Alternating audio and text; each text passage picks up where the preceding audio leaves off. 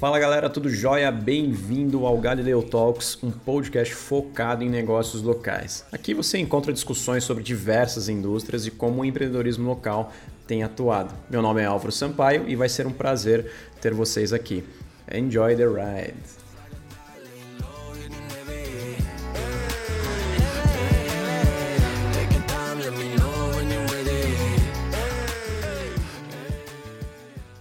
Na conversa de hoje, conhecemos a Bruna Assi, uma grande amiga e também proprietária do estúdio de beleza Bruna Assi Studio. Apesar de nova, Bruna já atua na indústria há mais de 14 anos, oferecendo serviços como micropigmentação labial, microblending, micro de olhos e também cursos especializantes. Além disso, recentemente foi premiada pelo Top Mérito Brasil, uma das principais organizações do setor. Gostei muito do nosso bate-papo e tenho certeza que vocês também irão gostar. Chega de papo e bora para o nosso podcast.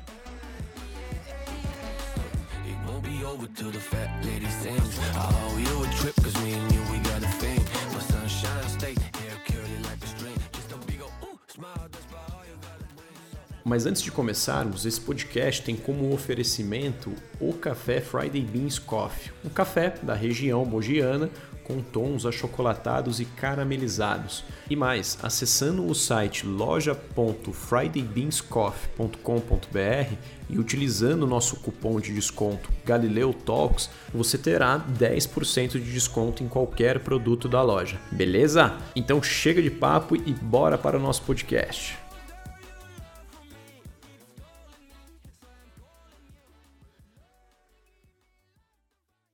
Fala galera, tudo bem? Aqui é o Álvaro Sampaio, eu sou o proprietário do Galileu Talks e hoje a gente está com uma convidada muito especial, é, muito amiga minha. A gente acabou estudando junto um pouco do ensino fundamental, salvo um engano, e também é, do ensino médio inteiro. Quem está aqui hoje com a gente é a Bruna Assi, proprietária ali é, do estúdio de beleza Bruna Assi Estúdio. Tá? E hoje a gente vai focar bastante aqui a nossa discussão nessa indústria de beleza, que é inclusive a nossa primeira conversa nesse tipo de segmento e tudo mais. Eu, particularmente, vou aprender muito, tá? É, é, e a Bruna vai trazer bastante lições aqui, aprendizados e dividir um pouco da trajetória dela com a gente aqui, tá, pessoal? E aí, Bruna, tudo bem? Como e vai? Aí, tudo bem. Primeiramente, gostaria de agradecer ao Álvaro pela oportunidade, pelo convite de estar aqui. Estou muito feliz porque é a minha primeira vez falando sobre a minha história, sobre a minha vida. E agradecer ao Galileu, ao Álvaro, por, pela oportunidade. Eu que agradeço, Bruna. É, Para a galera que está vendo o vídeo aí, né? É, ela trouxe um vinho aqui é, numa vinícola que está é, sendo construída aqui na nossa cidade, né? Que chama Invérnia. É, já vou aproveitar o, o inverno para acabar tomando ele também. Então eu que agradeço, Bruna, pelo presente e também pela sua presença aqui, tá? Muito obrigada. Eu acho que é o fundamental para a gente acabar trazendo né, os perrengues, né? Que quando a gente fala de trajetória, nada é tão é, é mil maravilhas, né? Sempre tem alguns perrengues que a gente acaba passando e a gente vai aprender muito aqui com a sua história, beleza? Bruna, eu gosto de é, começar o bate-papo aqui nosso, né, é, em um estágio mais inicial da nossa infância, né? Então, poxa, antes de eventualmente chegar no que que é a Bruna Assi Studio, né? Por que não a gente acabar discutindo e eventualmente descobrindo, né, quem que foi a Bruna Assi na infância e tudo mais, né? Eu queria entender um pouquinho mais desse seu momento, quais valores foram construídos nessa época, né? Experiências específicas que você teve, né, que teve muito significado para você. A minha mensagem aqui, né, é mais no sentido de quem que era a Bruna na infância, né? E vamos pensar que a Bruna nos seus 5, 6 anos de idade, né? Você já pensava em alguma coisa nesse sentido do que você faz hoje? Ou é, tinha algum sentimento genuíno ali de experiências no dia a dia com sua irmã, sua avó, sua mãe e tudo mais, né? Sim, eu, a Bruna, criança, veio de família simples, humilde, e meu pai era comerciante, minha mãe já trabalhava na área, ela ajudava ele também, mas ela trabalhava como depiladora. Então, ela há mais de 30 anos ela trabalha como depiladora, fazia limpeza de pele, trabalhava em salão de beleza e desde pequena eu cresci vendo essa parte, na parte de depilação. Às vezes eu ficava no cantinho porque ela não tinha onde me deixar quando eu não estava no, no, berçário, porque desde pequena uh, nós ficávamos no berçário para ela e para o meu pai poderem trabalhar. E nas, nos finais de semana, quando o meu pai ele tinha um bar, o um clube do, do Vasco, eles faziam bailes e eu dormia embaixo do balcão enquanto eles trabalhavam a noite toda. É, é muito legal. É uma, uma fase que foi sofrida, mas foi de muito aprendizado e eu lembro desde bem pequena. Curiosidade minha aqui, Bruna, você participava desse dia a dia, do, tanto do seu pai, né, como comerciante ali, né, tendo um bar no bar do Vasco, né, você disse, tudo mais. É no, é no Vasco, perto do Cardiolema? É. Ah, legal. É, então, você participava de alguns dias ali ajudando o seu pai em alguma coisa e também a sua mãe, né? É, você se dividia nessa rotina, assim? Como que funcionava? Sim, é, é, eles faziam os, nos eventos, às vezes deixavam a gente na casa da minha avó, que é, é onde eles moram hoje, e eu e minha irmã ficávamos lá, ou às vezes eu ficava dormindo embaixo do balcão para eles poderem trabalhar. E a gente fez, sempre fez parte, enquanto eles iam lá limpar, a gente ia junto. É, quando muito pequeno, a gente sempre estava por ali, tanto no salão quando minha mãe trabalhava, tanto, é, e no, no bar também. Colocava a mão na massa ali, então, Colocava também, a mão né? na massa, desde pequenininha. Mas é legal isso, porque é, participava do dia a dia, mas até trazendo um pouco do contexto do nosso podcast que para os seus pais, né? Pareciam que eles já eram empreendedores também, né? Cada um tinha o seu negócio ali, né? Sim. A sua mãe já tinha a parte de depilação, né? Não sei se era é, isoladamente o, o, serviço que ela oferecia, mas eventualmente também outras linhas ali e tudo mais. O seu pai também criou o bar, né? E tudo mais, né? E a minha mãe também sempre foi revendedora de catálogo. Então uhum. ela, ela vendia várias marcas. Foi sempre trabalhando, que eu, eu cresci nesse meio de não ter a preguiça de trabalhar. Sempre tá correndo atrás. E daí você dormia, então, no balcão ali do, do bar do seu pai, né? Vem um pouquinho depois, você lembra de alguma coisa que, poxa, teve algum dia específico nesse é, dia a dia, né? Que você teve uma experiência e falou, nossa, eu me lembro até hoje é, daquele aquela situação em específica, eu acabei lembrando, lembrando não, né? Eu acabei memorizando, né? E trazendo isso, refletindo em valores e tudo mais, né? Eu particularmente não lembro muito de tudo que eu vivi quando eu era muito pequena. Então, a única é, imagem que vem na minha cabeça é eles trabalhando, é, vendendo fichas e, e eu ali só observando, porque eu tinha que ficar quietinha ali. E tanto no trabalho do meu pai como no da minha mãe, que também era ela na maca com a cliente, eu no cantinho aguardando. Então, são as imagens que, que ficam. O restante, assim, eu não lembro muito, porque é, nessa idade era mais ou menos isso. E eu, a parte boa da minha infância, e eu sou muito grata, também era as férias. Férias era sempre eu eu ia para São Paulo. Eu tenho uma prima que é da minha idade, então a gente ficava juntos as férias inteiras. Então lá para mim era um sonho. Eu não via a hora de chegar as férias para estar tá indo para lá. Você nasceu em Pinhal, então? Nasci né? em Pinhal. Mas você tem uma parte da sua família lá em São Paulo. Isso, eu tenho uma parte da minha família que mora em São Paulo e eu sempre ia para lá passar as férias com as minhas primas. A minha avó, meu tio, minha tia. Ficava toda ansiosa ali, né? Férias, férias, férias e tudo mais. Com quantos anos a gente tá falando aqui? Quando que você tinha, mais ou menos? Olha, eu acho que uns 10 anos, 11, nessa fase. E daí você, poxa, é, nessa idade, né, dos 10, 11 anos, a gente já começa ali a, entrar no ensino médio, se eu não me engano, certo? Ou fundamental? Fundamental. Não, fundamental, ainda. né? É, funda... o, médio a gente chega a entrar com 15 anos, 14 é, anos, né? Alguma coisa assim. E daí você estudou aqui, então, é, em Pinhal também, Sim. tanto o fundamental quanto também o Estudei ensino médio? primeira série até o colegial, que é o ensino médio. O tempo todo no Cardeal Leme, foi que era a escola que era perto da, da casa da minha avó. E, então fazia parte da fanfarra. Foi um, foram anos bem, bem legais. Tinha a nossa turma de amigos. É, exato. Como se eu não soubesse, tá, pessoal? Era um desses aí também. Mas você falou das atividades, eu queria entender um pouquinho que tipo de atividade é, você fazia, né? E que eventualmente você até faz hoje, é, que foi é, praticado as primeiras vezes, né? É, lá no ensino fundamental e também no médio. alguma coisa do tipo, ah, putz, eu tocava flauta, alguma coisa assim, né? Você falou da fanfarra e tudo uhum. mais. É, o que você fazia ali nessa época da sua vida? Eu fazia parte da fanfarra, acabei começando a fazer parte da banda também daqui de Pinhal. É, e na fanfarra eu tocava os instrumentos de percussão, fiz parte da, do, das aulas de flauta também, flauta doce. Então a música era muito presente na minha vida porque meu pai ele tinha isso. Ele fez muitos anos parte do, da banda.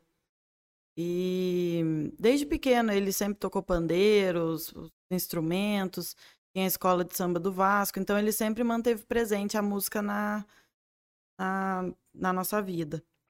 E eu gostava muito. É, tinha também um sonho de infância de ser professora, chegar na escola, ver, ensinar, de ver todo, toda aquela parte de ser professora, de poder ensinar, mas eu também tinha um pezinho ali na música e eu gostava muito. Falou, o seu pai tocava na banda, era a filarmônica do Cardioleme ou é, eventualmente a de samba, do Vasco, alguma coisa Sim, assim? também. As a duas. banda do Cardioleme, ele fez parte e também ele tinha um, um grupo tocava samba, ele tocava pandeiro, os amigos cavaquinho, violão, era bem legal. Ah, legal.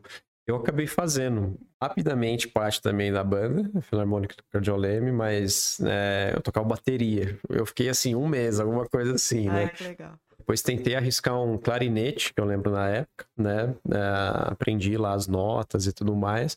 Mas hoje eu sou um zero à esquerda, assim, não lembro nada, né? Hoje você toca ainda alguma coisa? Não, hoje não faz mais parte por questão de tempo mesmo, mas eu gosto bastante. Poxa, então acho que o incentivo veio uh, numa figura paterna ali e tudo mais, né? Sim. E pensando um pouco no seu ensino médio, eu acho que já é uma época que a gente começa a, a pensar ali, né? Eventualmente juntar algumas motivações que tivemos, né, ao longo da nossa infância, primeiras experiências, é, os próprios dias que você ajudava o seu pai, a sua mãe, né? E naturalmente você se perguntava, falando, poxa, é, o que, que eu vou fazer eventualmente ali de idade, alguma coisa assim. Mas eu ia te perguntar alguma coisa. É, o seu primeiro trabalho, né? Vamos falar assim, você se virando nos 30, eu, salvo engano, veio até antes de uma faculdade, certo? Sim. Acho que é legal você passar um pouco por essa é, dessa experiência que você teve, né? E dessa articulação que você fez na época do, do cardioleme, porque na nossa época, eu me lembro bem, eu pelo menos, né? Quando eu tava no ensino médio, eu só queria saber jogar, de videogame, é, jogar videogame, entendeu? Não, não pensava em trabalhar nada, né? Daí você já colocava a mão na massa e tudo mais. Primeiro, como que foi a... É, quando que surgiu a necessidade na sua cabeça, né? De acabar é, criando uma renda, né? E como que você acabou estruturando isso, né? Qual foi essa, essa primeira experiência? Eu, como eu sempre fiz parte do bar e ajudava os meus pais nos, nos dois lados, eu com 12, 13 anos, eu já comecei a tomar conta do, do bar. Então, é, tinham eventos, festas de aniversário, tinham alguns outros eventos que que eles alugavam e eu acabava ficando lá para observar, para ajudar. Então eu ajudava nas festas de aniversário, eu ajudava eles a arrumar. E, e aí começou nesse, nessa idade assim de 12, 13 anos, eu comecei a ficar mais sozinha por lá. Então eu fazia essa parte de ajudar e aí pegava as minhas amigas da escola, fazia uma depilação, tudo de olhar, sempre cresci vendo minha mãe fazer isso, aí eu pegava uma depilação, mas tudo sem ser, sem é, fins profissionais.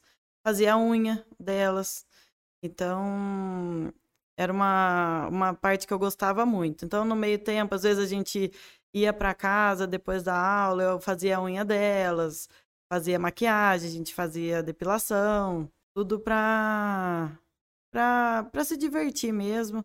E aí eu gostei. Gostei de, de ganhar o meu dinheirinho, de ter as minhas coisinhas, porque na época era muito difícil. É, os meus pais eles não podiam é, comprar, às vezes, as coisas que a gente tinha vontade. Então, eu falei: não, quer saber? Vou começar a trabalhar para ganhar o meu dinheiro para eu comprar aquilo que eu quero. E aí comecei ajudando no, no bar, comecei a fazer uma unha aqui, uma unha ali. E fui ganhando um dinheirinho para começar a pagar os meus cursos. E aí é, tomava conta, às vezes a gente alugava para bingos, e aí eu tomava conta do bar, eu comprava minhas coisinhas para vender. E, e aí nisso eu fui fazendo meu dinheirinho, é, pagava as minhas continhas, comprava uma roupa que eu queria para sair com as amigas, é, um sapato. Então, essa era a parte que os meus pais não, não podiam estar fazendo isso. Ô, Bruna, como que era essa relação sua com os seus pais? Porque é, é até uma pergunta um pouco pessoal, mas é, entender, e me parece que eles te davam uma autonomia bacana também, no sentido de é, quando eles acabaram percebendo que a frequência que você estava atuando é, no bar e também até fazendo os serviços estéticos ali para suas amigas, né, começou a aumentar, provavelmente eles chegaram assim, nossa, Bruna, por que não, né? É, é era, um, era uma cultura de incentivo ou é, como que funcionava essa relação com vocês, assim, né? Eles te, eles te davam uma autonomia grande, pelo que me parece aqui. Sim, a gente começava, a minha irmã e eu, a gente ajudava no bar, então, é, como minha irmã, depois ela conseguiu um emprego, eu ficou só eu ali, então eu, eles acabaram olha, Bruno, então pode fazer isso, eu te dou um dinheirinho, então eu fui cuidando, fui e da minha cabeça foi assim, não, eu preciso de mais um dinheirinho para conseguir fazer isso. Aí eu ia lá, fazia faxina e conseguia mais um dinheirinho. Então, eu sempre tive esse, essa vontade de ganhar o meu dinheiro e não ficar pedindo, não ficar dependendo. Eu acho que eu fui, eu cresci com esse ensinamento e acabei fazendo parte disso, de não querer pedir uma coisa, eu ir lá e conseguir comprar o que eu queria nessa parte aí. Foi algo mais involuntário mesmo, então, né? Não teve um. Eles sentaram e conversaram com você, nada. Foi algo que surgiu de você mesmo, querendo ajudar, e a frequência foi aumentando e tudo mais, né? E eu imagino que quando a gente fala aqui um pouco mais no contexto, né, do, segmento, indústria, do que a gente vai falar aqui no nosso podcast, né, mirando mais um pouco a parte de estética, a frequência começou a aumentar. Eu acho que você se plantou uma sementinha, né, do por que não, né? Por que não é, intensificar isso, eventualmente até trabalhar efetivamente com isso e tudo mais? Porque no primeiro momento, como você disse, né?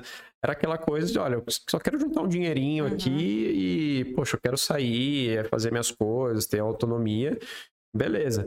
Mas daí também tem um estágio na nossa vida que a gente fala, eu preciso intensificar isso, né? Para eventualmente até construir coisas é, eu consiga usufruir a médio e longo prazo, né? Sei lá, eu quero ter um carro, quero construir uma casa e tudo mais, né? Quando a gente fala aqui é, da Bruna Assi, né, Bruna Assi nesse momento, passava pela sua cabeça já intensificar e que medidas você tomou na época? Uma coisa que eu acho, acho que a gente acabou pulando também, se eu não me engano, nos seus 16, 18 anos, você dava aula também, né? É legal você falar um pouco da aula, eventualmente passar já para uma fase de construção dos primeiros negócios e tudo mais, né? Sim, é, na verdade, eu já passei por várias situações de querer é, ter a minha oportunidade, porque os meus pais, eles nunca tiveram a casa própria deles até os meus 18 anos, não, até antes um pouquinho. Então, eles sempre moraram com, com os meus tios, então a gente não tinha nossa casa própria, a situação era bem complicada, até que o meu pai conseguiu, é, quando a minha avó, a mãe dele, faleceu, ele comprou com muita dificuldade a casa que eles moram hoje. E foi tudo trabalhando e a gente é, já tinha passado por muitas coisas até conseguir. Depois fomos fazendo a. Ele conseguiu reformar porque a casa estava bem antiga. Então tudo era muito difícil. Tudo era questão de, de dificuldade. Então por isso isso que mais me fazia correr atrás. E aí é, eu comecei a fazer o curso de inglês. E ele começou a trabalhar, e aí ele podia me ajudar. Até que teve uma fase que eu conseguia me manter nessa, nessa fase. Eu fazia meus cursos de inglês, ia para a escola e começava a fazer as minhas unhas, que era o que eu gostava. E aí, é, com aquele sonho de ser professora, eu falava assim: nossa, que vontade de dar uma aula de inglês. Eu fazia o curso, eu achava tão lindo aquilo. E, e passou. Eu fui, eu me formei. É, no, eu me formei em 2009, mas em 2008 eu já tinha começado a fazer unha. E aí eu falei assim, será que é isso que eu quero? Porque na, nessa fase de, de adolescente que termina terceiro colegial, é muito difícil você saber o que você quer para sua vida. Apesar de estar tá naquele meio eu achava que eu poderia fazer outras coisas. Então veio a oportunidade de, de fazer o cursinho. É, eu fiz o cursinho, passou o terceiro colegial, eu fiz o cursinho. Eu decidi que eu queria fazer uma faculdade e essa faculdade eu não sabia o que era. Quando eu decidi que eu queria fazer a faculdade e eu decidi o curso que eu queria fazer, que era é. rádio e TV, Uhum. Aí Legal, diferente, eu não? prestei e passei. Quando eu passei, eu já pensei, nossa, mas será que é isso mesmo que eu quero? Fui pesquisar a fundo e falei, não, eu acho que eu vou voltar e vou fazer o que eu gosto. Não é isso que eu gosto, não, não é isso que eu vou fazer. E aí, quando eu voltei, eu comecei a pensar, não, agora eu vou, vou fazer massoterapia. Gostava muito de fazer massagem. E falei, é o que eu, que eu quero fazer. Não voltei frustrada, porque eu acho que é muito é muita pressão você terminar a escola e já saber o que vai ser pro resto da sua vida. É, eu encaro até, Bruna, como uma, é, é uma decisão corajosa, na verdade. Não é é covarde, né? No sentido, ah, poxa, eu tava indo para um caminho, desisti, pro... É, é o contrário, né? Não é covarde, é corajosa, porque é de fato uma época da nossa vida que é muito difícil tomar decisões e fazer algumas escolhas, né? E é, você comentou algumas coisinhas que eu vou acabar até perguntando aqui. Você falou que já começava a fazer as unhas, né? É, ainda não havia um lugar físico. Eu, eu acho que você fazia dentro da sua casa mesmo? Como que funcionava? Era assim, a minha mãe, ela trabalhou muito tempo em salão de beleza.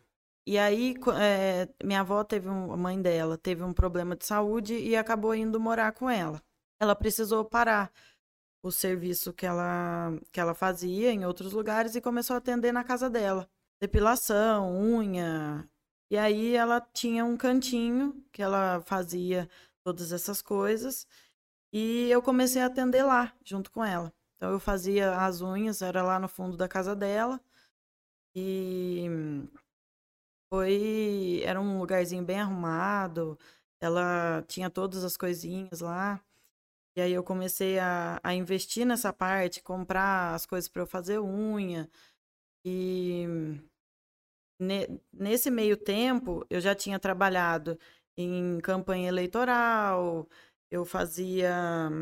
Já fiz é, ações de banco, já fiz de, de tudo um pouco. Então, é, eu pegava aquele dinheirinho e ia lá e comprava uma coisa. E trabalhava mais um pouquinho, ia lá e comprava outra coisa.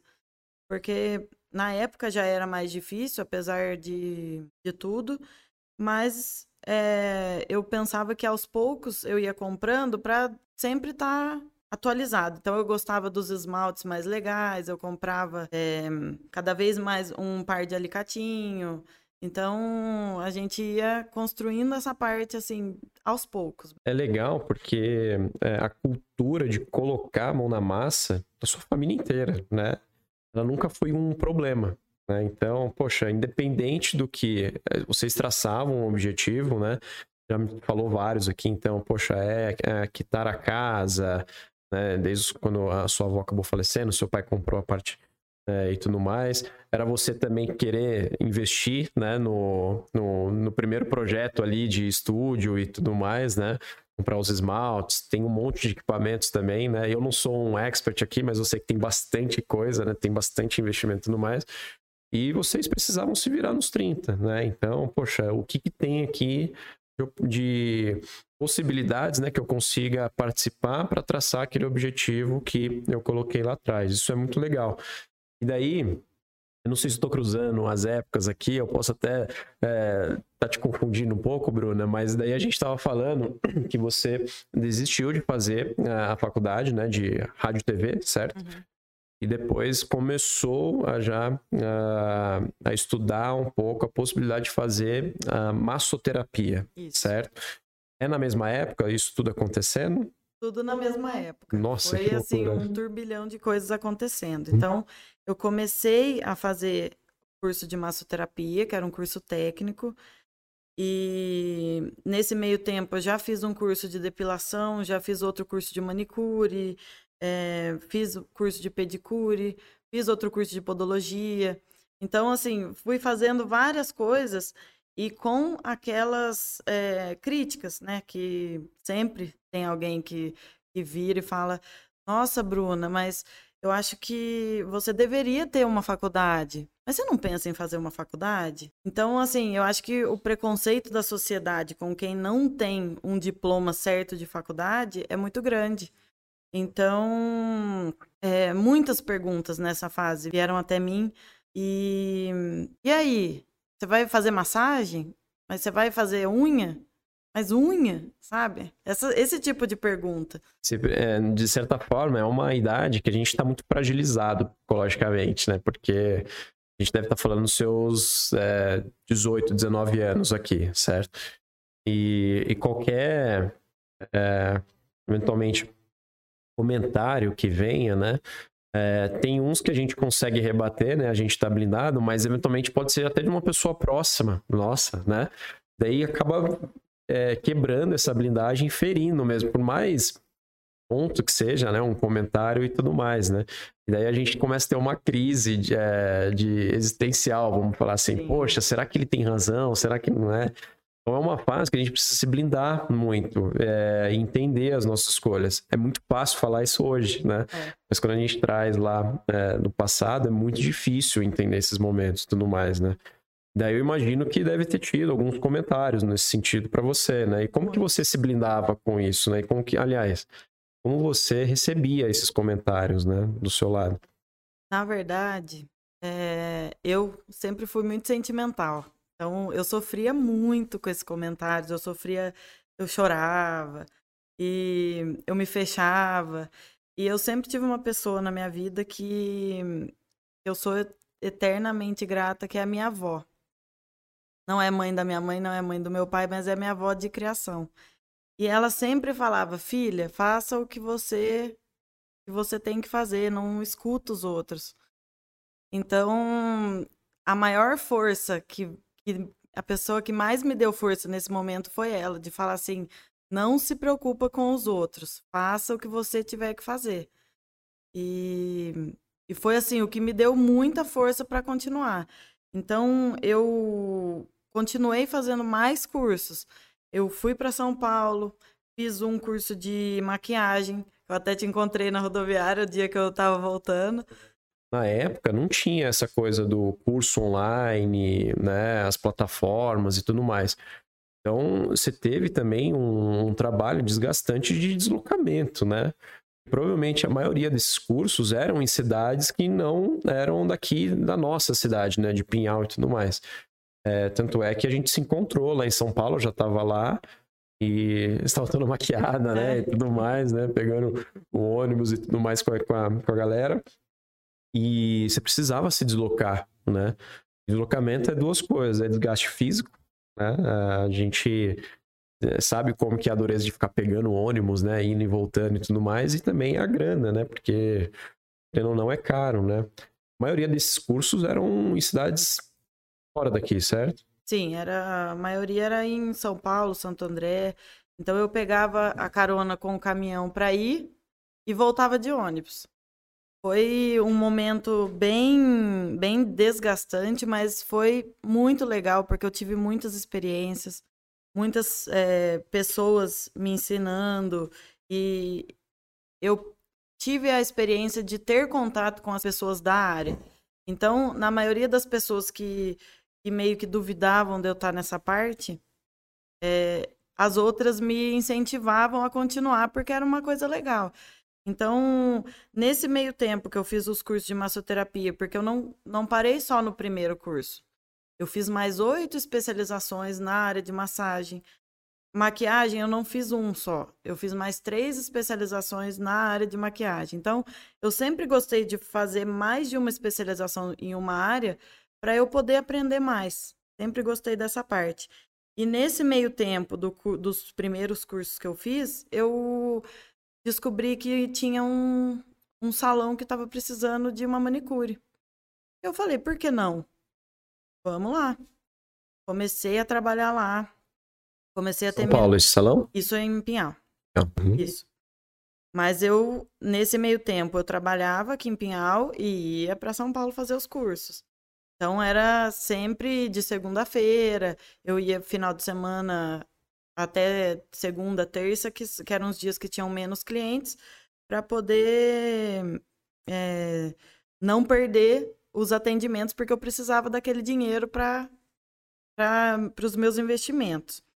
Então, é, foi uma fase assim muito legal que claro que todo mundo tem os seus perrengues era muito cansativo e estudar ter que voltar ter que trabalhar eu sempre comecei cedinho a trabalhar, é, sempre terminei à noite, então eu atendia, ah, precisou de mim? Tô lá. sempre foi assim. E, e aí eu comecei a trabalhar nesse salão.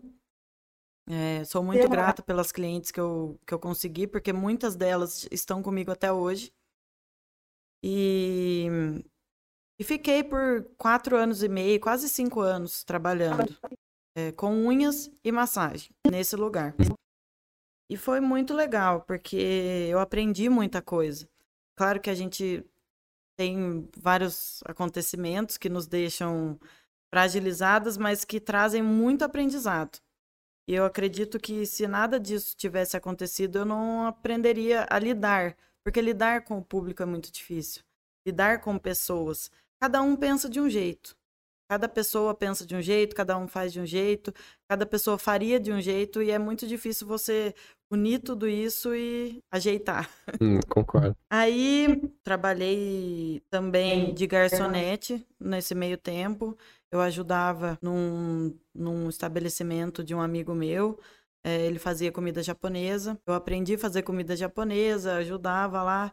Depois de um uhum. tempo eu fazia para fazia nas casas das pessoas. É, nesse... Desdobrava, né, Bruna? Porque tinha que ter três Brunas, na verdade, para sua rotina no dia a dia, né? sim? Sim, eu, eu queria sempre, quando surgia uma oportunidade, eu queria agarrar e falava assim, não, esse eu vou fazer. Aí surgia outra e falava, não, eu vou fazer Vou também. dar um jeito, né? Vou Exato. dar um jeito. Uhum. E tudo custa, né? Uhum. Então, é, eu precisava sempre estar tá correndo atrás para poder pagar os meus cursos. Uhum. E não era fácil. Você imagina. E aí, em 2011, eu decidi abrir o meu próprio negócio. Eu precisava de um, de um local para trabalhar, fiz uma pesquisa, para é, tava muito caro os pontos comerciais. E aí eu falei assim, por que não alugar uma casa? Não era tão diferente do aluguel que eu já pagava no, no local que eu trabalhava. Estava é, muito pesado para eu pagar e não, não ter a estrutura que eu precisava. E aí eu comecei a. Eu achei um lugar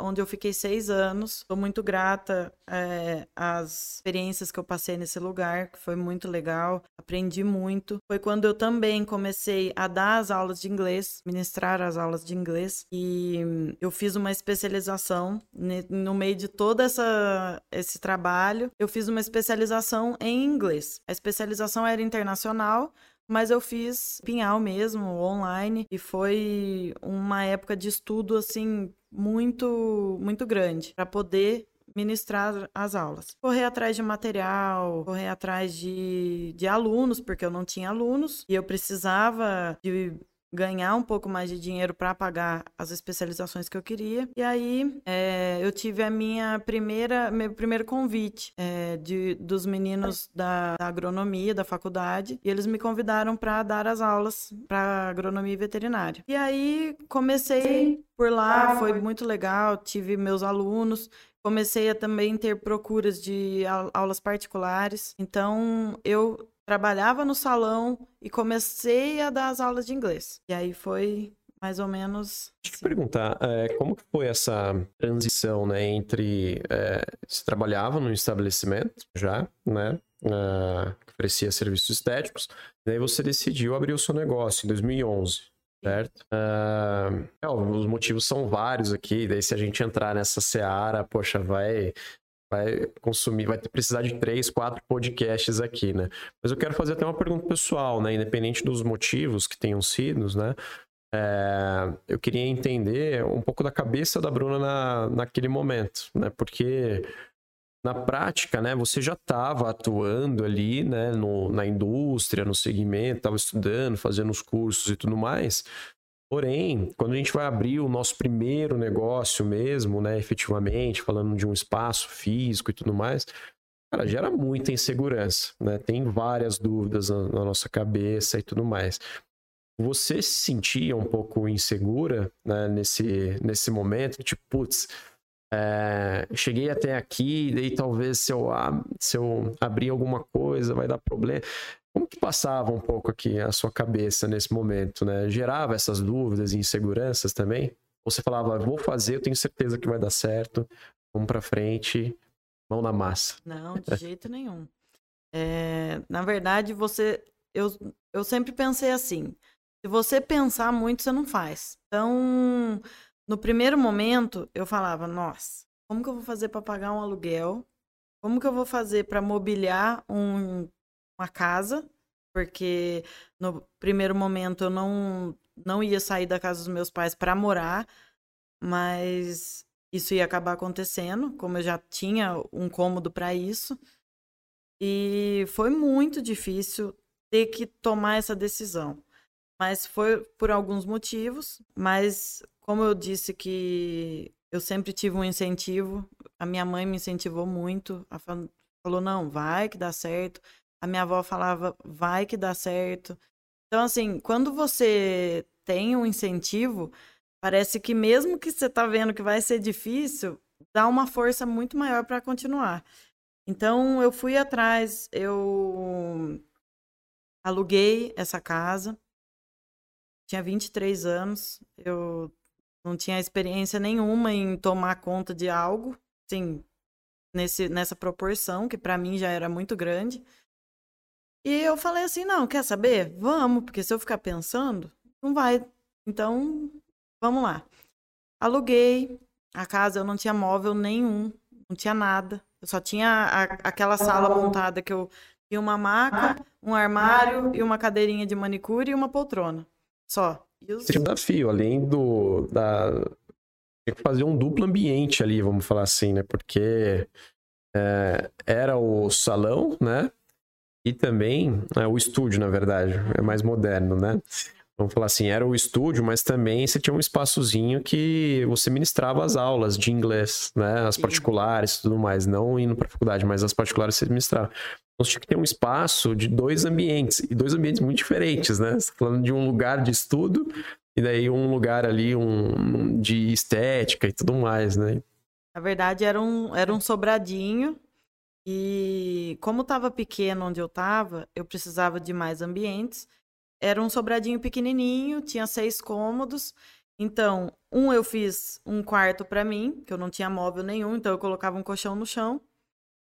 Usar, graças a Deus tinha armário embutido, então não precisei me preocupar com essa parte. Aí tinha um outro cômodo, que era um outro quarto, que eu montei uma sala de massagem. Também eu já tinha um armário desde o do outro estabelecimento, então eu coloquei um armário e uma maca, mais nada. Aí na cozinha eu fiz a minha sala de aula e onde era a sala era a minha salinha de unha.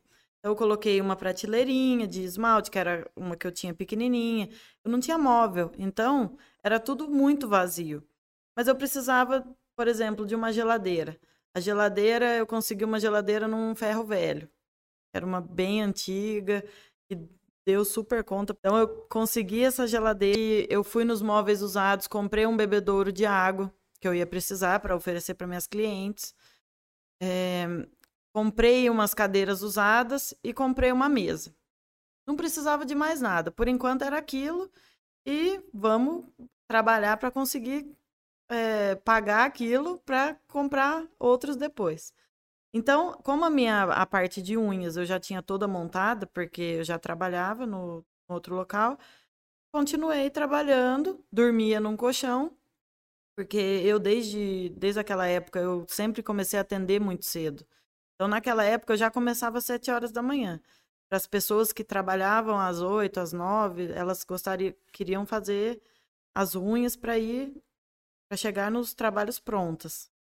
Você lembra é, na base de clientes que você tinha nessa época, assim, bem no estágio inicial, quando você se mudou, né, para essa casa e tudo mais?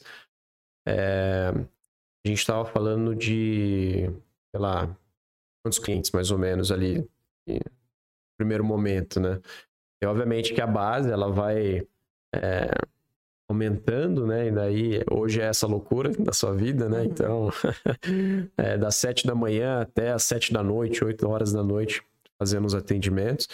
Mas ali, a pergunta é mais direcionada não em um número específico, mas é já preenchia todo o seu dia? Você conseguiu fidelizar alguns clientes, trazer alguns clientes desses outros lugares que você trabalhou? Como que funcionava?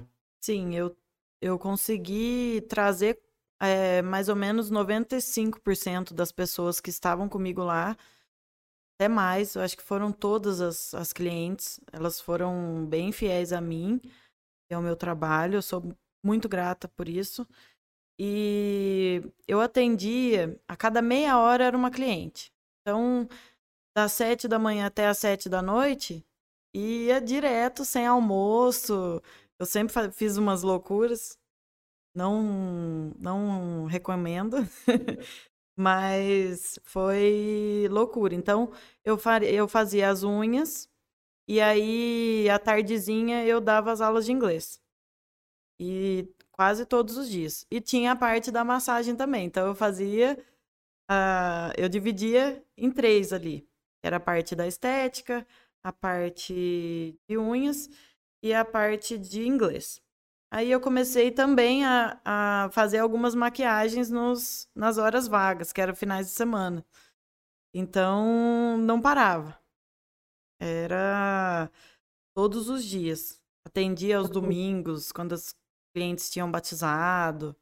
Então. É isso que eu ia falar, porque a, a, a, indústria em si, ela, ela pede uma flexibilidade de horário do profissional muito grande, né? Então, quando a gente fala é, de todas as linhas, né? Vamos pensar que a maioria das linhas, né, da, na indústria de estética, são linhas mais imediatistas. O que eu quero dizer com isso? Às vezes a pessoa tem um evento hoje, né? É, e, cara, eu preciso fazer a sobrancelha, preciso fazer alguma coisa aqui no meu lábio, é, sei lá, é, preciso ir na depilação, um monte de coisa, né?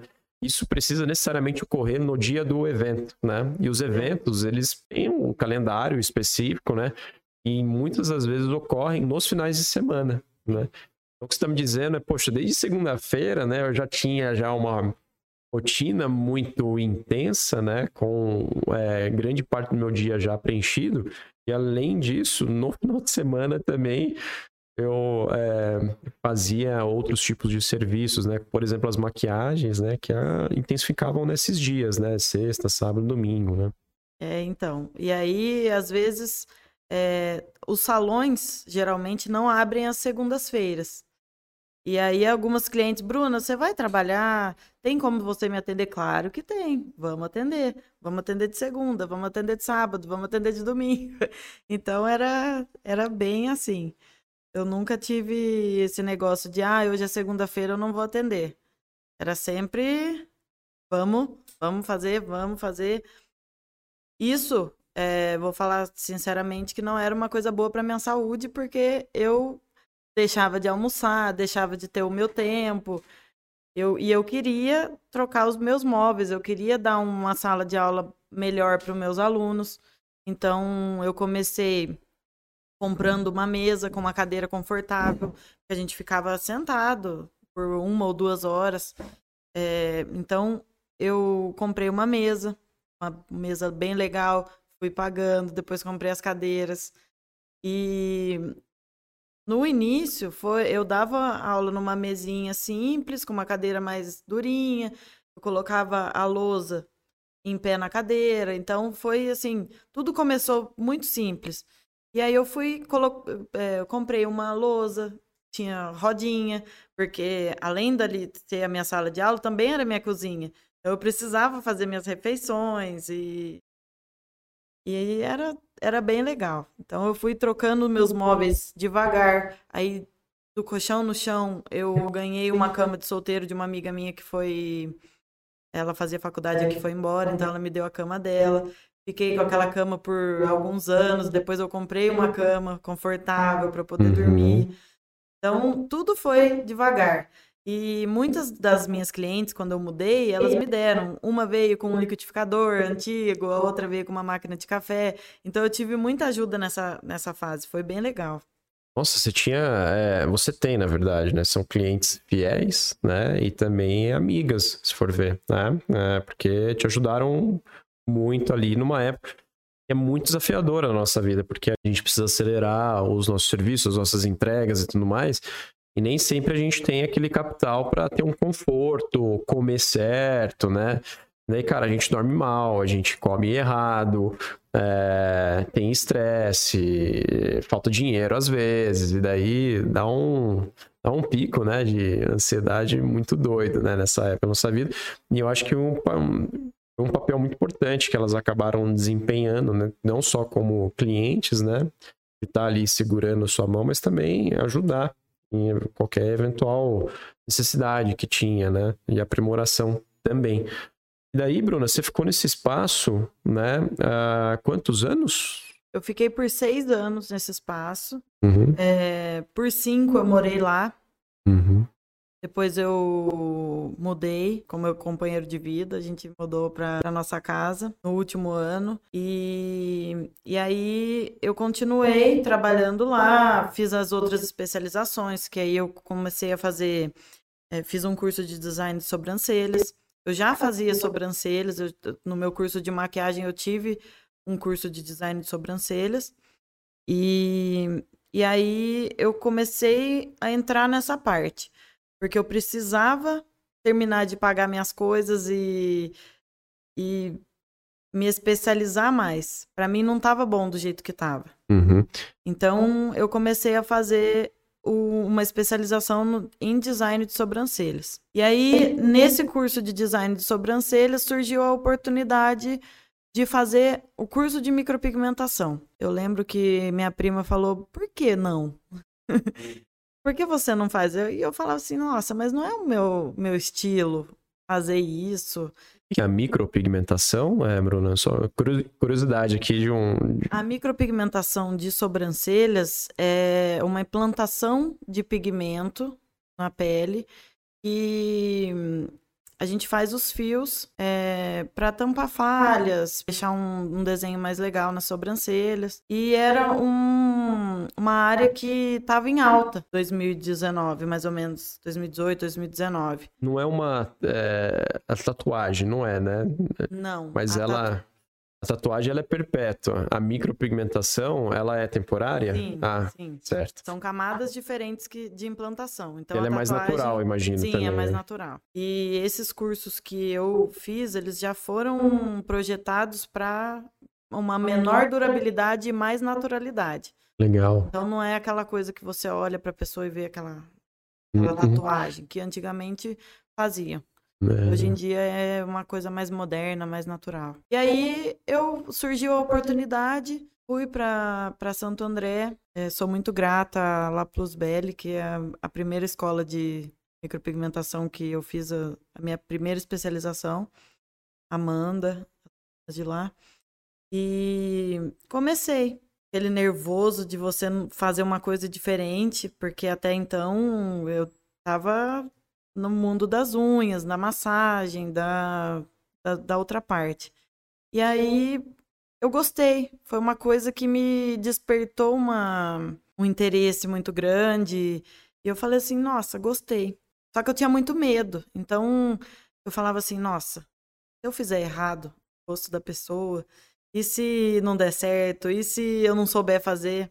Disso eu já fui e fiz mais sete especializações na área de micropigmentação de sobrancelhas. Então, é, eu ia para Campinas, fui para Campinas, fiz um curso com o Júnior Genética, é excelente.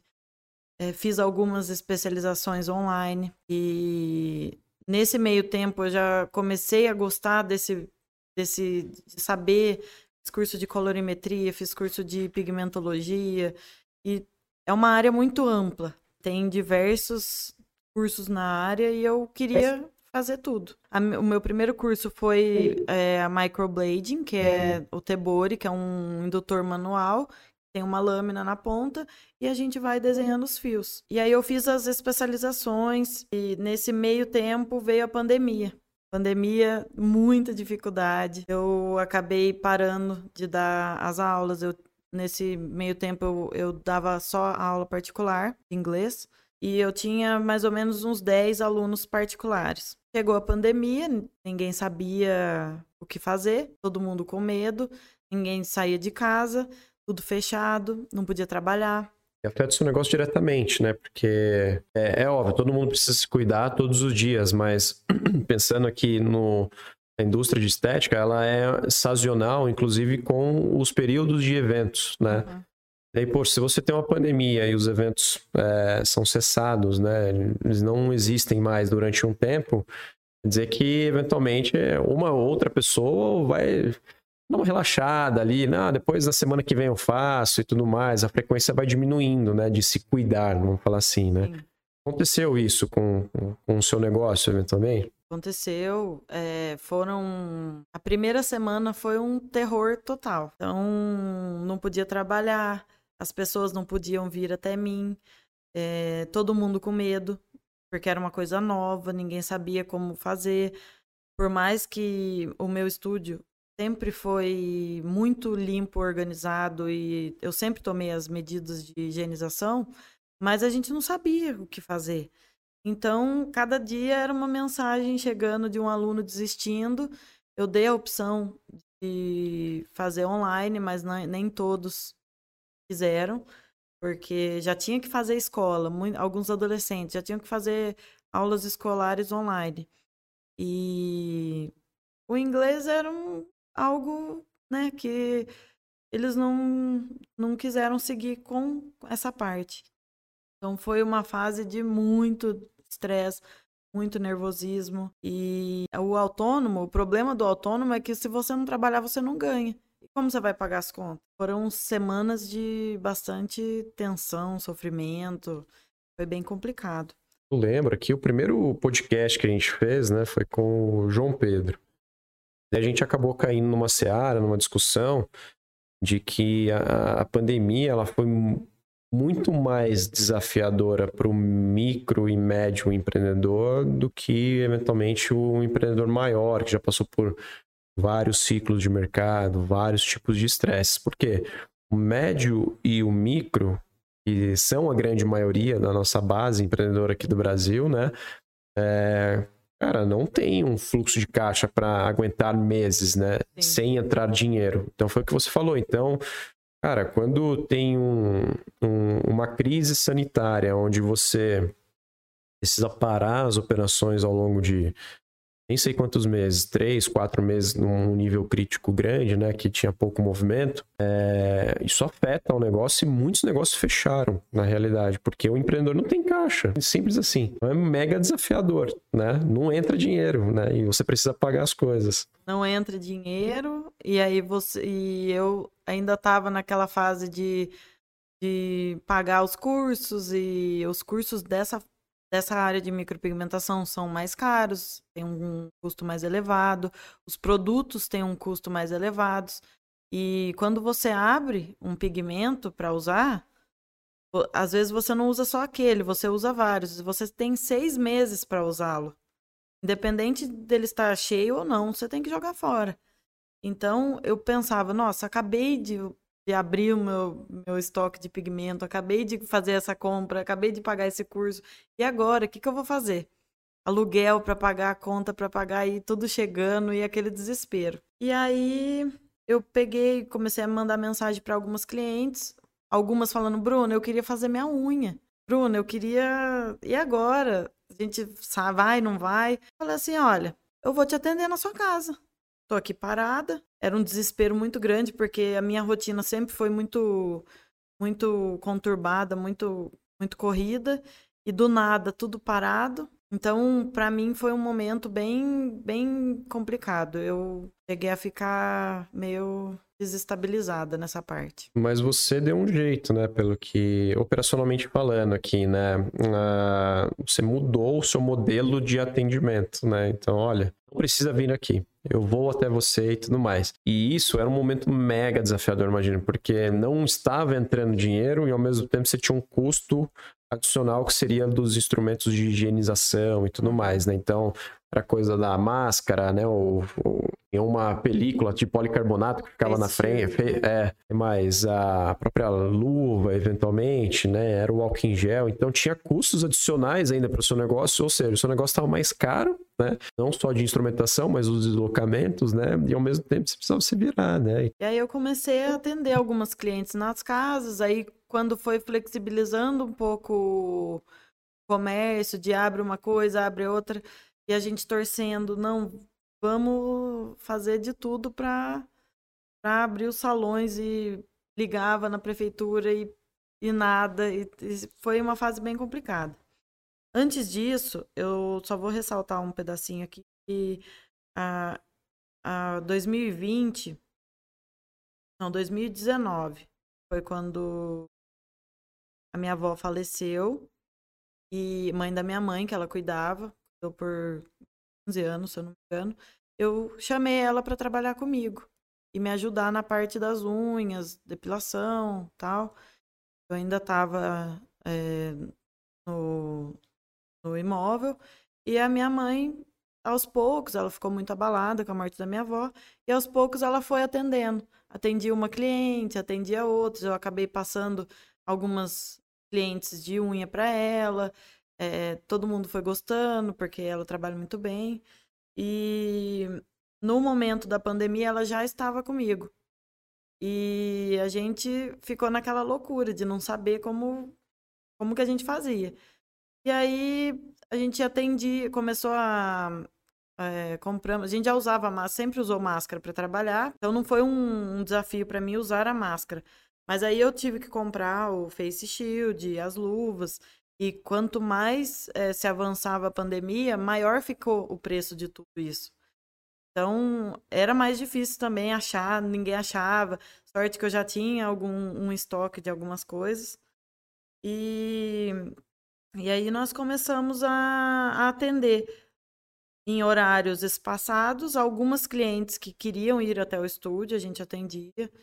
E a maioria sempre confiou na, na parte de higienização, máscaras, duas pessoas de máscara, álcool o tempo todo.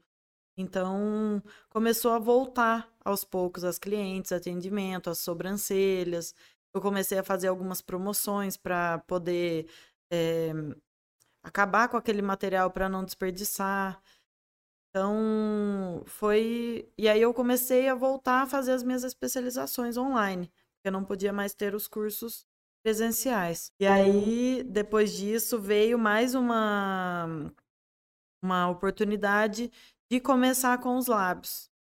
Era uma coisa que eu queria muito, no momento eu não podia pagar, mas eu comecei a ajeitar as coisas, é, comecei a fazer a fazer os meus atendimentos fora de hora para poder chegar nesse momento e voltei para Santo André mais uma vez e fiz o meu minha especialização de micropigmentação labial. Bruna, é, você falou bastante Santo André e é, eu sou leigo, tá? Mas é, é como se fosse um, um ecossistema de, de beleza ali, de estética também. Tem, um, quer dizer, ali os, os, os, principais cursos, né, daqui do estado estão lá também? Como que... Estão em São Paulo, em Santo André. Era onde eu tinha, onde eu tinha a casa dos, dos meus dos meus tios, da minha uhum. avó, das minhas primas eu ficava lá para fazer os cursos. Então, ah, era onde mesma ficava prima mais perto. da infância e tudo mais. Uhum. É, a minha família do coração.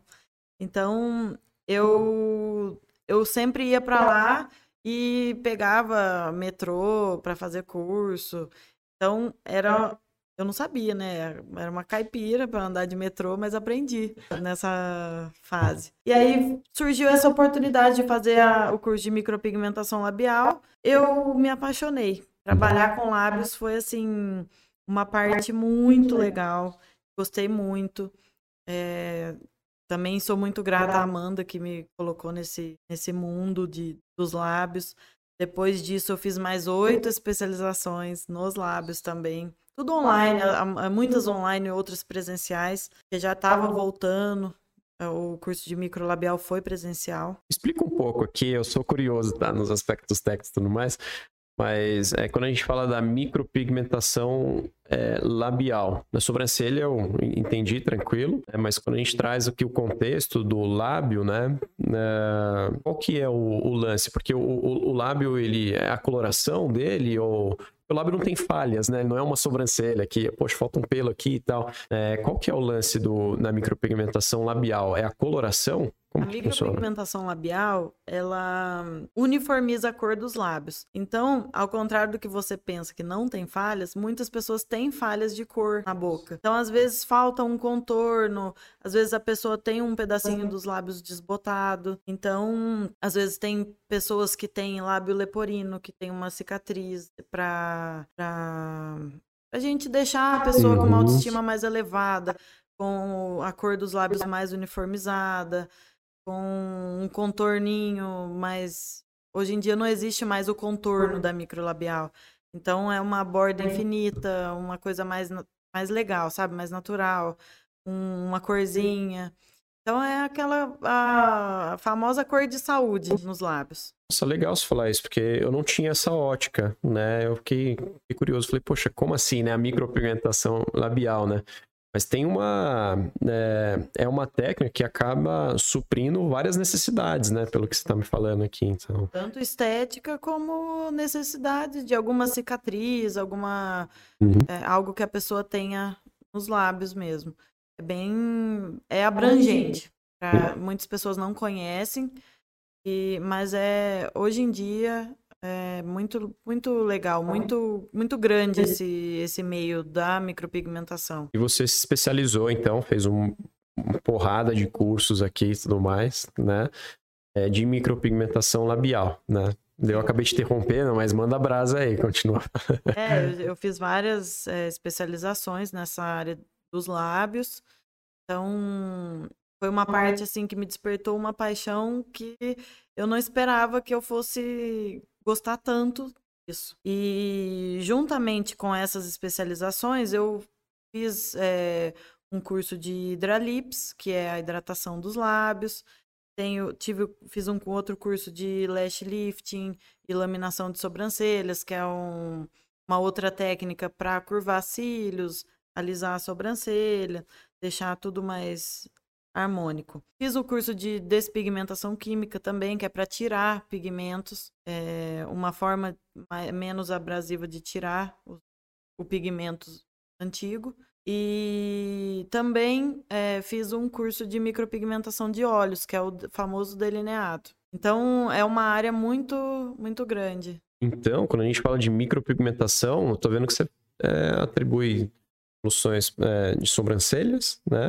É, lábios, né? E olhos também, né? Sim. Falando aqui de micropigmentação, fora todos os serviços ali que, inclusive, a sua mãe te ajuda ainda hoje, certo? Sim. E a sua mãe acaba ajudando ali. É, a equipe de vocês hoje, é uma curiosidade que eu tenho aqui também, mas é, hoje está você, sua mãe, tem mais alguém também? Sim, agora a minha irmã acabou entrando no a time. Família toda, que legal, Sim. cara.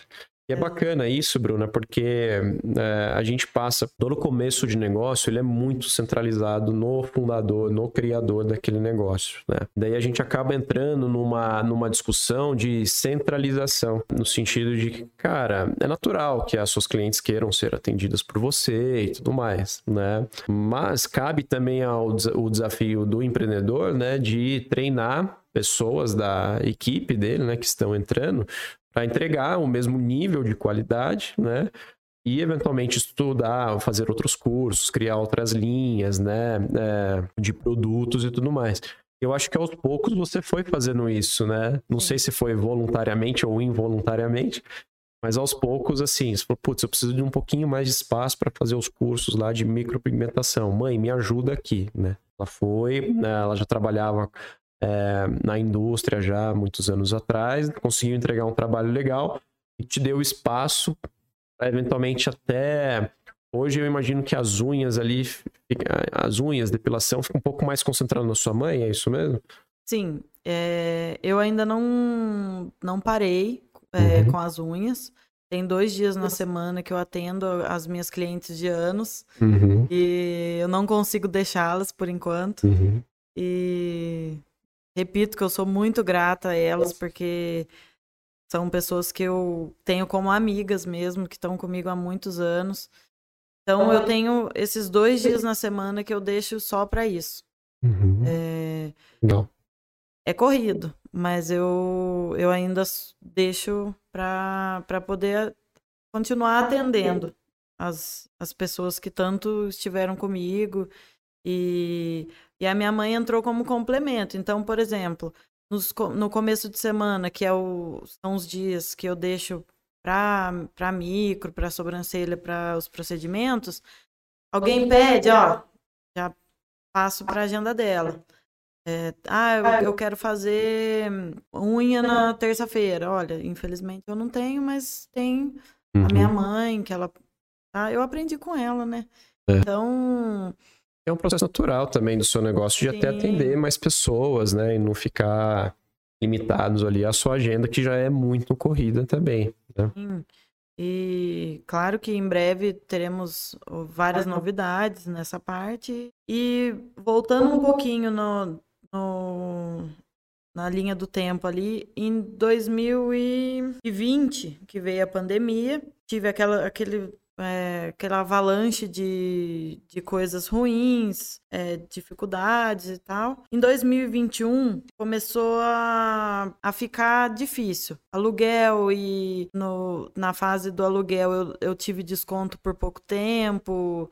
E aí começou a aumentar. E foi uma fase difícil. Aumentou o aluguel e aí eu me vi desesperada. Porque estava tudo complicado e aí eu falei assim, nossa, e agora? Meus pais viram a minha preocupação, minha mãe estava ali comigo o tempo todo. E aí meus pais e minha irmã me cederam um pedacinho da casa deles, que é onde eu tô hoje. Eu fiz uma reforma, não tive é, não tive arquiteto que me ajudou, foi tudo da cabeça. Então eu chamei, tive indicação, indicação de pedreiro. Chamei o, o mestre de obras, falei assim: olha, é o seguinte, eu queria fazer isso, isso, isso, dá certo? Tem como? E aí eu falei: não, vou assumir mais esse desafio, uhum. que é sair do aluguel. Já que eu tenho que me esforçar para pagar um aluguel, por que não me esforçar para pagar uma coisa que já vai ser minha? Uhum. Então a gente sentou, conversou, eles me cederam esse espaço. Eu corri atrás. É, foi uma ideia, o, o, jeito que, que a gente fez ali Foi uma ideia da nossa cabeça mesmo. Não tive. Não, não podia pagar para uma pessoa uma orientação maior. Então, foi outra fase de estresse. Então, eu não podia sair de onde eu estava ainda, mas eu também não podia contar para todo mundo que eu porque era uma coisa que eu não sabia se ia dar certo. Uhum.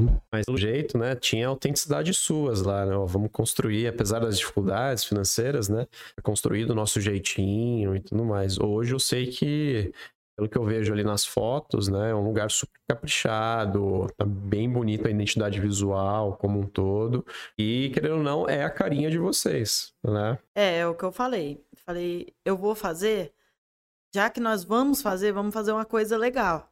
Vamos fazer uma coisa do jeito que a gente sempre sonhou. Então, é, tudo foi feito do, do meu jeito, sabe? Eu queria um, um banheiro bonito, do jeito que eu sempre quis. Foi feito. Minha sala, a sala da minha mãe, que ela tem uma sala também. É, eu tenho a sala de unhas, eu tenho a, o cantinho do café, eu tenho a sala de micropigmentação. Tudo foi feito do jeito que eu, que eu sempre quis, assim com as coisas, os móveis, claro que tudo devagar, mas hoje tá do jeito que a gente sempre sempre sonhou. Ainda tem muito o que melhorar, tem muitas coisas a fazer que eu ainda não, não finalizei o, o meu projeto, uhum. mas tudo certinho. É, depois tem para você abrir um, um espaço, você precisa de aprovação de prefeitura, vigilância.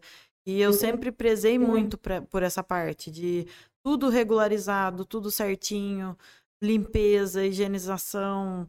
Foi uma coisa que todo mundo que me conhece sabe que eu sou, eu prezo muito por, por essa parte. É legal demais.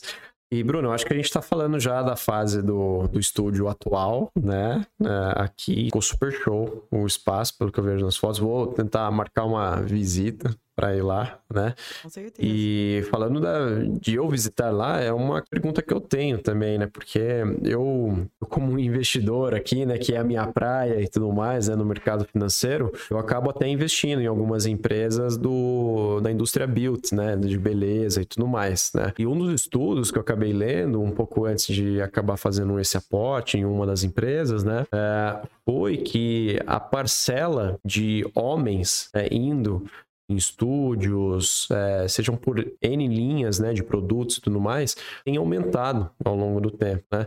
Daí era uma pergunta que eu ia te fazer, né? Você tem é, clientes hoje em toda essa base sua que são homens também, que tem percebido que tem aumentado ao longo do tempo isso? Sim, os clientes é, homens ainda tem aquele preconceito é, de ah, homem não faz isso, ah, homem não faz aquilo, mas isso está diminuindo. Então, eu já tive clientes que me procuraram para fazer micro, é, claro que é um procedimento mais natural ainda, e já tive pessoas que, homens, que me procuraram para todos os, os segmentos que a gente tem lá. Minha mãe tem clientes homens que fazem spa de pés, massagem, então isso aumentou com os anos. A 14 anos que eu já faço parte dessa, dessa área, é, antigamente eu não tinha uh, nenhum homem no meu estúdio. Era só assim, para massagem. Às vezes, ah, tô com a coluna travada, Bruna, me salva. Então, era para isso, porque o preconceito ainda é grande. Então, eu acho muito legal os homens que querem se cuidar, vai, faz a sobrancelha, é, faz uma limpeza de pele, uma microlabial. Ah, não gosto de microlabial, então faz uma hidratação. É bem legal. É, é uma barreira que está se quebrando aos poucos, né? Mas foi o que você falou, tem é, é uma barreira alta ainda. Né? É, então vai, ainda vai falam, se quebrando aos Bruna, poucos. não posta. Eu tô aqui, mas não posta. É. é então é, é bem. Falo, é, é bem, bem assim. As, hum, os hum. homens, eles, eles têm ainda dentro deles mesmo. Ah, é uma uma barreira de, nossa, eu tô aqui, mas eu vou fazer mesmo. Mas é, tem isso. Depois que fazem, eles falam, nossa, eu não, não imaginava que era isso. Então, é, vou continuar. Que, e, foi uma coisa que me chamou atenção nessa matéria, quando eu estava lendo os relatórios, né? Que essa parcela tem aumentado, sim, ao longo dos anos. Mas é, isso me traz aqui um pouco a discussão quando a, você falou com a sua avó e ela falou, cara, faz o que você quer, vai dar certo e tudo mais, né? E na época, talvez você nem tinha esses números na sua cabeça, mas a indústria de beleza, pensando no aspecto global aqui, né? O brasileiro é o cara que mais consome né? Tanto homem uhum. quanto mulher, né? É, são as pessoas, a nacionalidade que mais se preocupa com isso no mundo todo. Né? Uhum. Eu me lembro que eles fizeram várias pesquisas e tudo mais, e estavam comentando sobre o potencial, né, crescimento, né? Aliás, o atual consumo já né, dessa indústria, da contratação desse tipo de serviço, como também o potencial crescimento dele, né, com novas bases de clientes, por exemplo, os homens. Então, é, é um mercado que daqui para frente só vai crescer e na época que você tinha decidido já abrir o estúdio, né, já era gigantesco. Né? Então, a sua avó, por, é, eu tenho certeza que ela não pegou uma revista, viu, não, aqui os números não, não cruzou nada, ela só tinha uma intuição muito forte, falou, olha, faz, né, que vai dar certo e você também também, né? Como empreendedor e tudo mais. Bruna, eu acho que talvez a gente tenha cobrido grande parte da sua história. Tem mais alguma coisa aí do estúdio que você queira falar? Porque daí a gente já vai para as pontuações finais e dá os recadinhos aqui pro pessoal. Sim, a última pontuação é que em 2021, 2021 eu comecei a ministrar cursos na minha área de micropigmentação. Legal.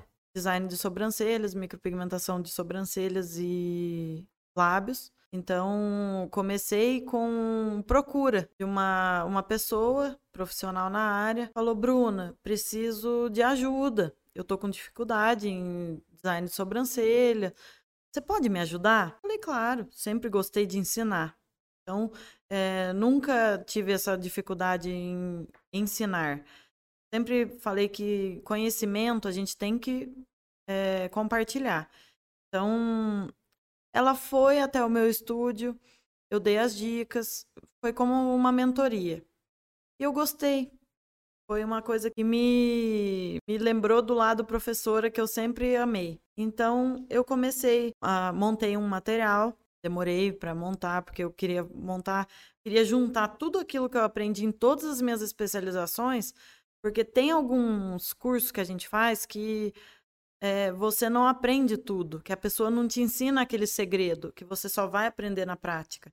Então, a minha prática, os perrengues, é, as dificuldades, os aprendizados, que a gente só aprende na prática, eu gosto de ensinar para o meu aluno. Então, eu montei um material para iniciantes, também tem as mentorias para profissionais também. E é uma coisa que eu gostei muito e pessoas de fora me procuram. Já tive procura de dentistas, é, tive procura de várias áreas, na, várias outras áreas procurando a micropigmentação como um complemento. Hoje o curso é ministrado presencialmente ou você está fazendo online também? Sim, por enquanto presencialmente. Uhum. É, pretendo fazer as, as, os online também.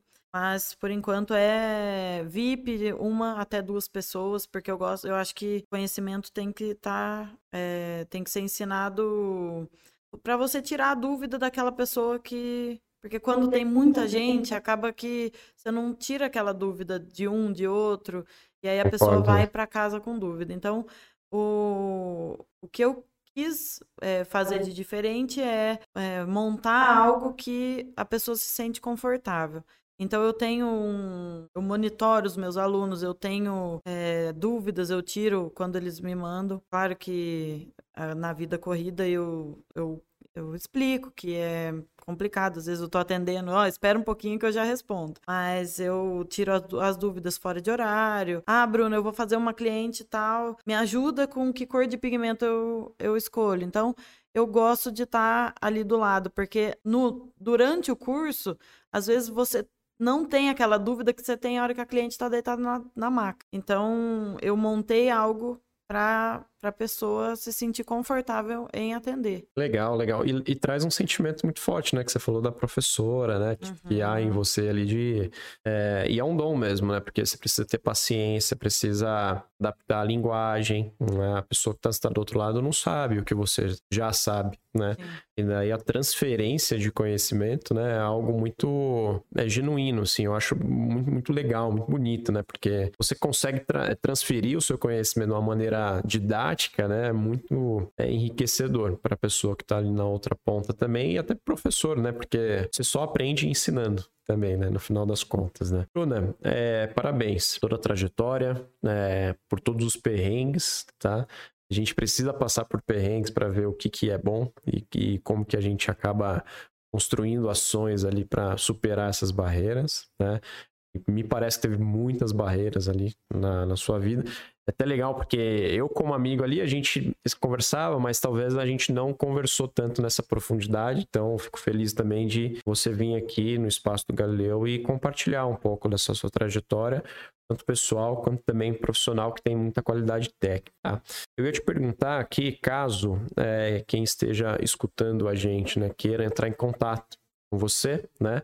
Quais são os veículos? É, o seu Instagram, algum telefone? Onde que essa galerinha conseguiria ligar para a Bruna Assi Studio e marcar um horário lá? É, eu costumo marcar pelo WhatsApp, que hoje em dia é muito mais fácil, né? Mandar uma mensagem. Tem o Instagram também, que é um veículo de, de muita procura e muitas pessoas me conhecem por lá. Então, Lá no link da minha bio tem todos os contatos, tudo aquilo que eu faço. É, é arroba Studio, com dois S. E tem o Facebook também, a página do Facebook também é Bruna Assi Studio. E é isso. Onde que fica aqui o estúdio? O estúdio fica na rua Francisco Glicério, 398, no centro, próximo ao, ao Cardeal Leme ali. Legal, perto do Clube do Vasco. Sim, perto do Clube do Vasco. Um clássico, clássico. A gente sai de casa, mas a casa não sai da gente. É né? verdade. Né?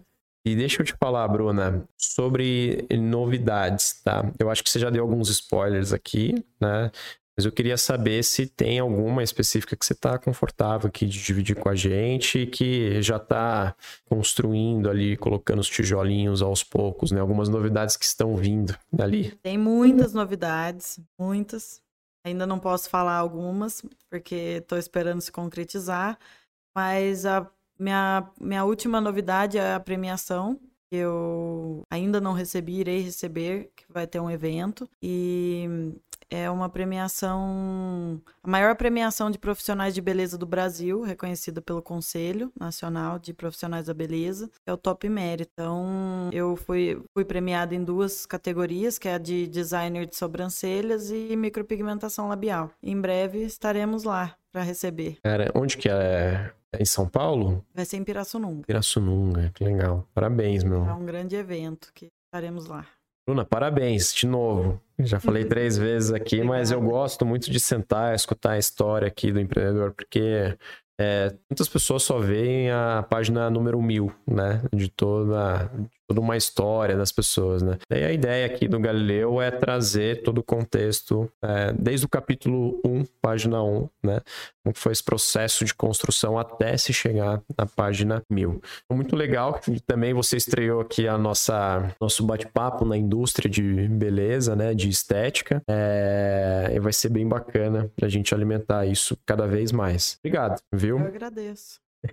Agradeço também, ainda é um caminho muito longo a trilhar, é, ainda não acabou, tem muita coisa para acontecer, muita, muito aprender, muito agradecer, porque eu sou muito grata a todo mundo que esteve comigo, ao meu companheiro Rodrigo, que ele tá sempre me apoiando, me incentivando. E nos dias ruins ele tá lá, Bruna, vamos, vamos firme. Sou muito grata a ele, a meus pais, minha avó, minha família, minha irmã. Então, ainda tem muito o que acontecer, mas estamos aí para tentar melhorar cada dia mais. Consistência e foco, isso acho que não falta para você e mão na massa também, que com certeza não falta para você também. Né? Então, só vai colher bons frutos.